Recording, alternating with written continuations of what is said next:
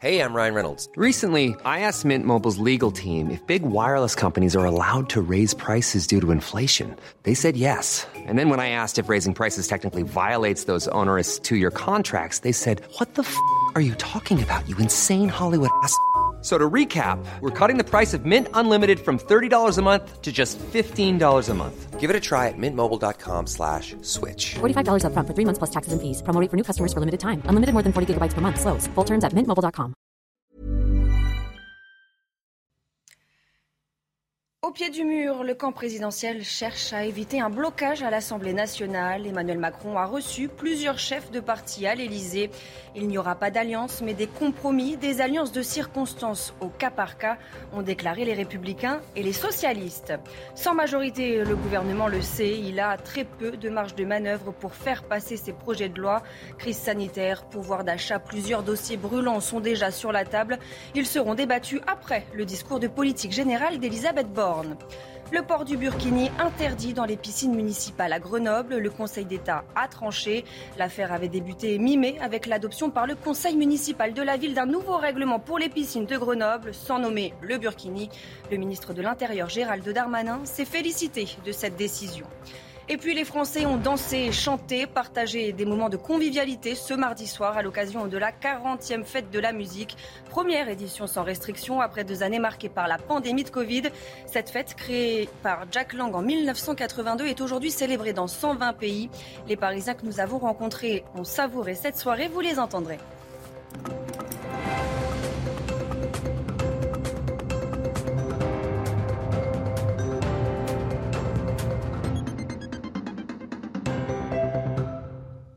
Bonsoir à tous, je suis ravie de vous retrouver pour l'édition de la nuit. À la une, au pied du mur, Emmanuel Macron a rencontré un à un ce mardi les chefs des différentes forces politiques. Objectif, trouver de nouveaux alliés pour l'aider à gouverner. Retour sur cette journée de négociations avec Florian Tardif.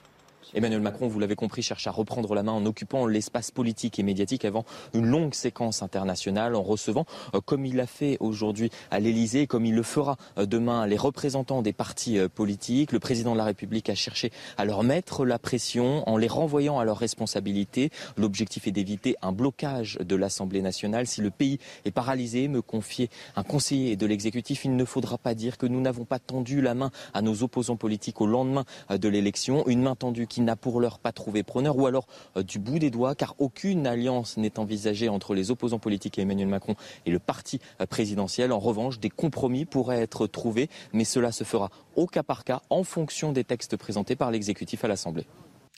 La probabilité de voir naître une alliance avec la majorité présidentielle est faible. Les opposants entendent rester dans l'opposition, mais pas dans l'obstruction systématique. Déclaration de Marine Le Pen.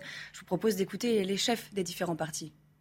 Nous avons fait une campagne dans l'opposition à sa majorité, dans l'opposition à son gouvernement.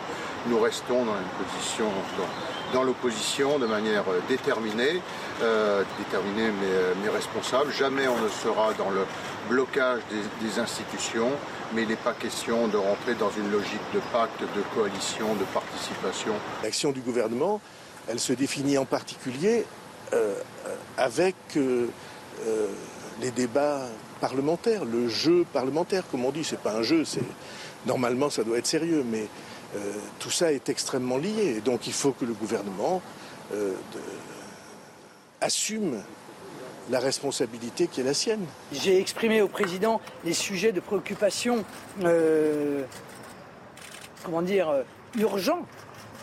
qui sont ceux que porteront les députés du Rassemblement national, à savoir le pouvoir d'achat avec cette inflation qui euh, monte de manière très inquiétante et qui semble hors contrôle, notamment euh, sur les produits de première nécessité.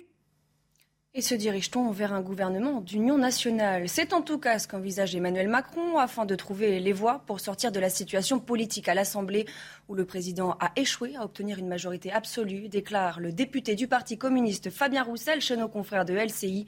Il envisage ou la constitution d'un gouvernement d'union nationale s'il y avait les partis pour y participer ou d'aller chercher les soutiens au cas par cas selon les sujets, a précisé l'ex-candidat communiste à la présidentielle. Sans majorité, le gouvernement le sait, il aura très peu de marge de manœuvre pour faire passer ses projets de loi. Les premiers travaux de la nouvelle Assemblée vont démarrer très vite après le discours de politique générale d'Elisabeth Borne. Trois dossiers brûlants sont déjà sur la table. Le point avec Amandine Rouve. Les députés entreront en action le 11 juillet. Premier chantier, un projet de loi sanitaire pour contrer une éventuelle reprise du Covid. La porte-parole du gouvernement l'affirme, pas question d'état d'urgence ou de passe vaccinal, mais des mesures de freinage. Le but, pouvoir intervenir au cours de l'été si la situation l'exigeait. Viendra ensuite un bloc de mesures très attendu sur le pouvoir d'achat présenté dans l'hémicycle la semaine du 18 juillet.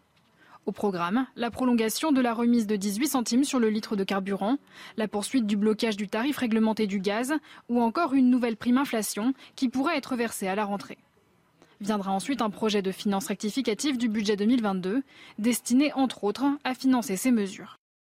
La NUP et le Rassemblement national prônent des décisions plus radicales, comme le blocage des prix et la baisse de la TVA. Les débats s'annoncent donc animés. Les députés de l'opposition pourraient aussi choisir le compromis et ne voter qu'une partie de ces mesures. Nous ferons ce qu'il y a lieu de faire. Quand les choses vont dans le bon sens, on pourra les soutenir. Nous l'avons fait par le passé. Seule perspective d'un accord global pour le camp Macron, une alliance avec les républicains. Pour le gouvernement, ces projets de loi prennent donc des allures de premier test sur l'obtention d'une majorité. Les Insoumis ont fait leur rentrée ce mardi au Palais Bourbon et qui dit rentrée dit photo de classe. Les 72 députés de la France Insoumise ont pris la pause autour de Jean-Luc Mélenchon, point levé. Ils ont ensuite été rejoints par les députés de la NUPS, Jeanne Cancard. C'est une arrivée en force des Insoumis à l'Assemblée nationale ce mardi matin.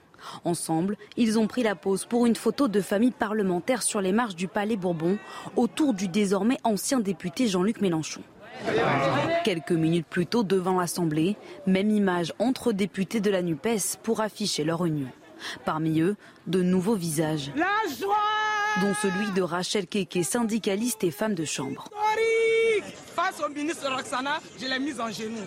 J'ai pris la Coupe du Monde et je vais à l'Assemblée nationale. Parmi les autres militants de la société civile, Louis Boyard, le plus jeune député de France métropolitaine. Je suis rentré dans l'hémicycle tout à l'heure et euh, en rentrant dans euh, l'hémicycle, j'ai pensé aux batailles qu'on va mener là-bas, la réforme des retraites, la question de l'explosion des prix, la question de la réforme des bourses. Il va y avoir beaucoup de choses qui vont se jouer là-bas.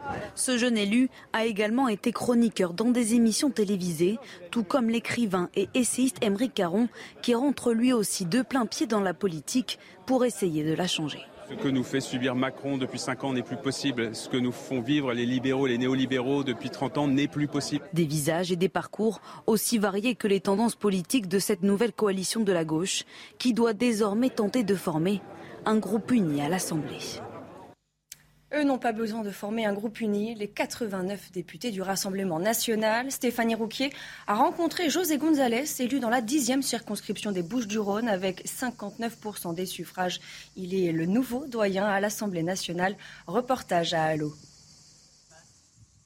À 79 ans, José González du Rassemblement national vient de décrocher sa toute première écharpe de député et il devient le nouveau doyen de l'hémicycle.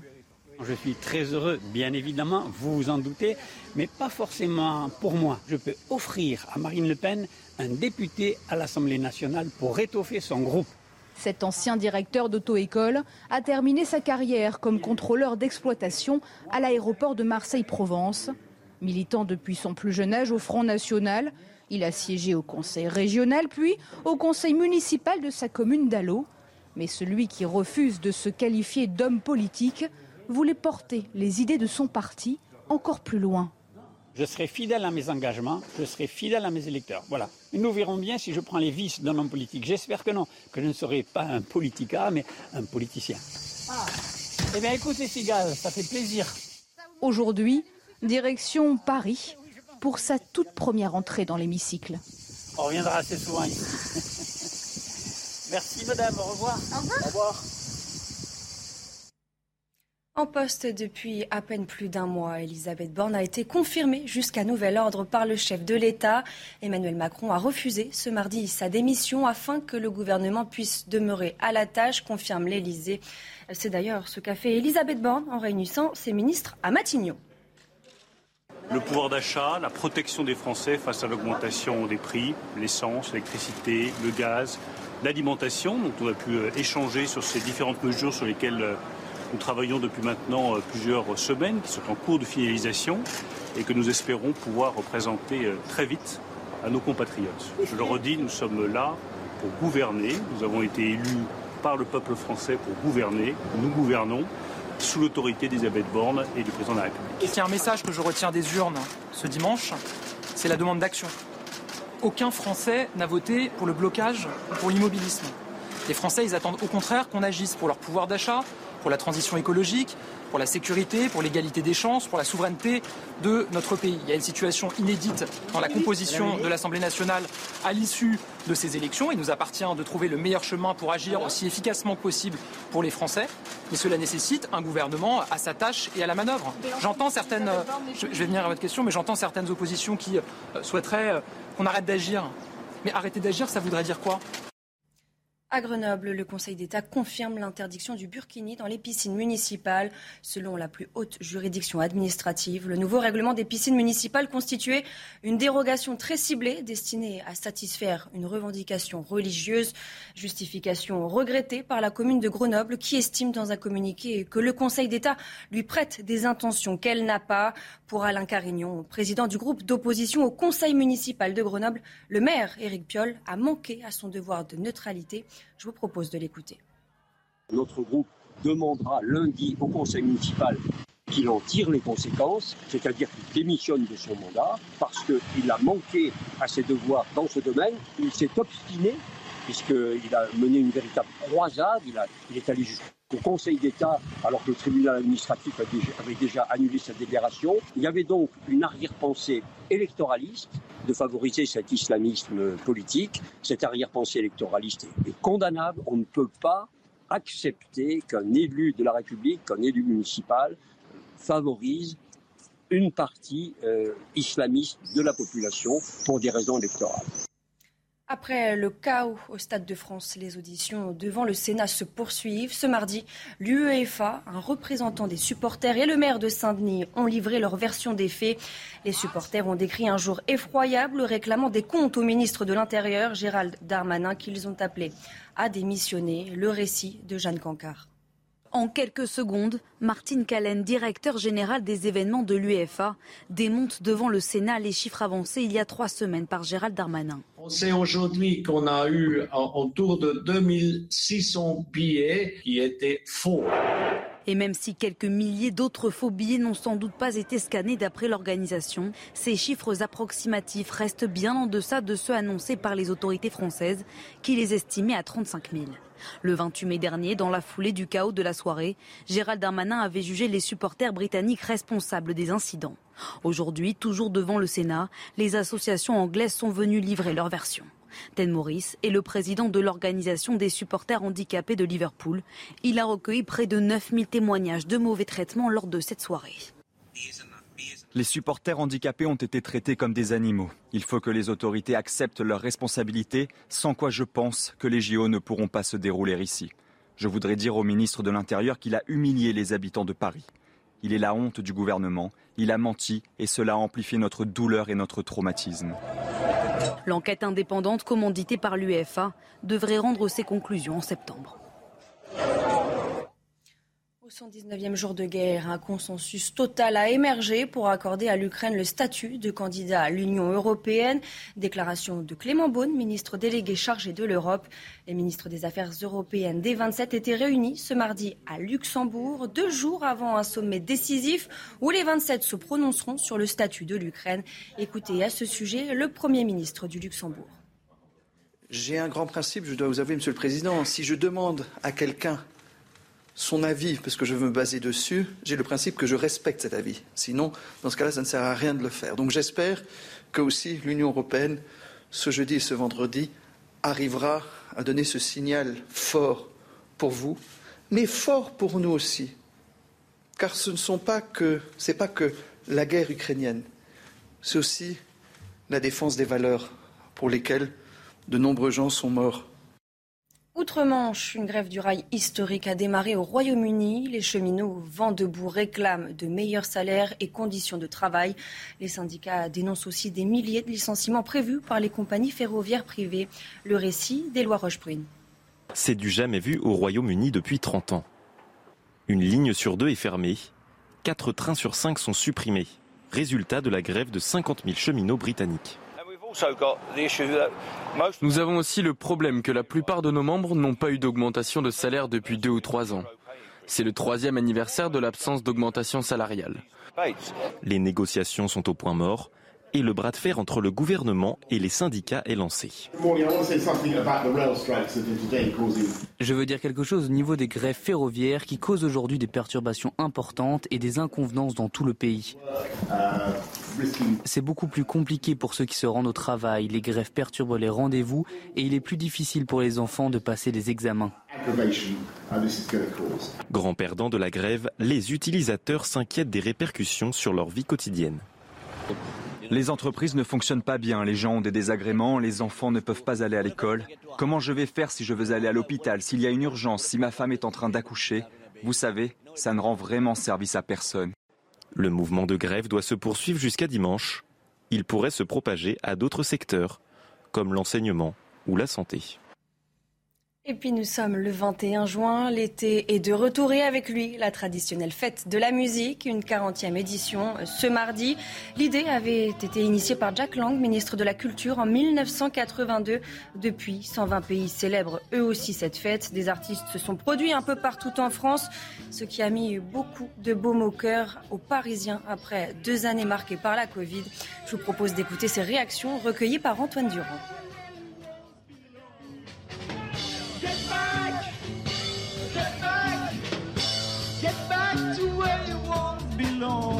Que c'est formidable de voir toute cette, joie, et puis surtout après le, virus, avec Poutine qui nous menace, ça fait, du, ça fait du bien. Ça fait plaisir, on se retrouve euh, après le Covid, ça fait plaisir, la, les rues c'est dansant et tout, c'est très bien, ça fait plaisir. J'aime me balader, donc j'aime l'ambiance de rue. Moi j'aime les ambiances de rue et le fait que tout le monde soit content, euh, chante, danse. Ça faisait longtemps qu'on s'était pas vu, donc là on profite de Paris pour se revoir et, et on profite de tous les groupes qui passent dans les coins de rue. La fête de la musique c'est la fête pour tout le monde, c'est tout d'abord la paix dans le monde et la fête, comme vous voyez. Et c'est la fin de cette édition. Tout de suite, le JT Sport. Et on ouvre ce journal des sports avec du football et une page qui se tourne pour l'Olympique lyonnais. L'Américain John Textor est le nouvel actionnaire majoritaire de l'OL, ce qui signifie que Jean-Michel Aulas va progressivement laisser les rênes du club. Le président historique garde tout de même de grandes ambitions pour son équipe. On l'écoute. Aujourd'hui, euh, on va avoir plus de moyens pour recruter. Euh, on a changé de stratégie euh, aussi euh, en termes, euh, on va dire, de, de construction de, de l'équipe, de mentalité. Euh, oui, on va concurrencer le PSG et les autres le plus rapidement possible. Toujours en football, J-4 avant le premier match amical de l'équipe de France féminine face au Cameroun. L'objectif est clair pour les filles de Corinne Diacre, remporter l'euro. En Angleterre, il débute le 6 juillet prochain. Les détails avec Guillaume Petzac à Clairefontaine. J-19 avant l'entrée en liste de l'équipe de France féminine dans l'Euro. Les Bleus ont hâte d'y être à ce premier match face à l'Italie. C'est ce que nous ont encore confirmé, répété en conférence de presse Sandy Toletti et Selma Bacha qui répondaient aux questions des médias. Mais avant ce premier match face à l'Italie, il va y avoir deux autres matchs pour les Bleus pour se tester. Il y en aura un premier face au Cameroun, ce sera samedi, avant un deuxième le vendredi suivant face au Vietnam. De quoi peut-être récolter les premiers fruits du gros travail effectué depuis une semaine ici à, Clairefontaine, cette préparation très intense qui mènera les Bleus en Angleterre. De quoi peut-être aussi voir ce qu'il reste à travailler justement avant ce tant attendu 10 juillet et l'entrée en lice des Bleus dans cet Euro. En rugby, on connaît la liste des 42 joueurs retenus pour la tournée estivale au Japon. Parmi les joueurs convoqués, beaucoup de nouveaux. Le sélectionneur Fabien Galtier avait prévenu qu'il laisserait de nombreux cadres au repos. Les précisions avec Nicolas Dupin de Bessa. Des courses à gagner, puis un retour important. D'abord, c'est l'information euh, du jour, la confirmation de Charles Olivon comme capitaine. C'était lui qui était le capitaine jusqu'à sa blessure. Et puis il y a eu l'intermède Dupont. Et aujourd'hui, comment sortir Antoine Dupont de ce rôle de capitaine? Eh bien, il n'est pas là, Antoine Dupont. Il est au repos pour l'été. Et c'est Charles Olivon qui sera le capitaine. Pour le reste, effectivement, vous le dites, c'est un laboratoire. Ils sont une quarantaine, on va dire une cinquantaine derrière nous, puisqu'on peut rajouter aussi des jeunes de Massy et de Suresnes qui, font les compagnons d'entraînement. Et, souvenez-vous, il y a ne serait-ce qu'un an, euh, qui connaissait Melvin Jaminet au-delà des frontières de la Pro D2, qui pensait que Jonathan Danty allait être le trois quarts centre titulaire du 15 de France.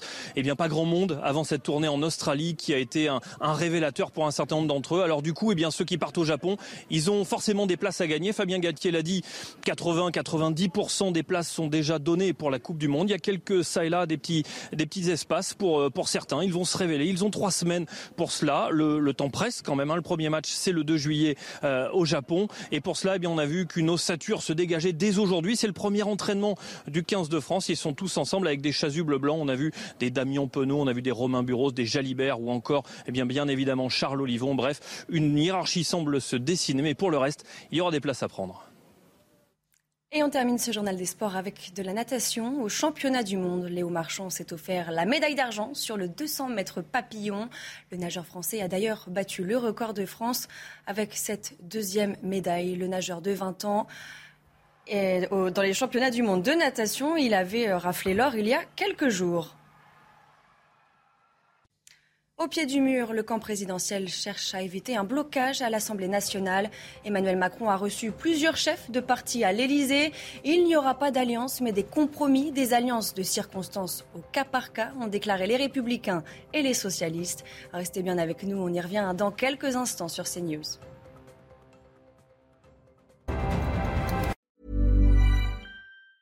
Planning for your next trip? Elevate your travel style with Quince. Quince has all the jet setting essentials you'll want for your next getaway, like European linen, premium luggage options, buttery soft Italian leather bags, and so much more. And is all priced at 50 to 80% less than similar brands. Plus, Quince only works with factories that use safe and ethical manufacturing practices. Pack your bags with high-quality essentials you'll be wearing for vacations to come with Quince. Go to quince.com/pack for free shipping and 365-day returns.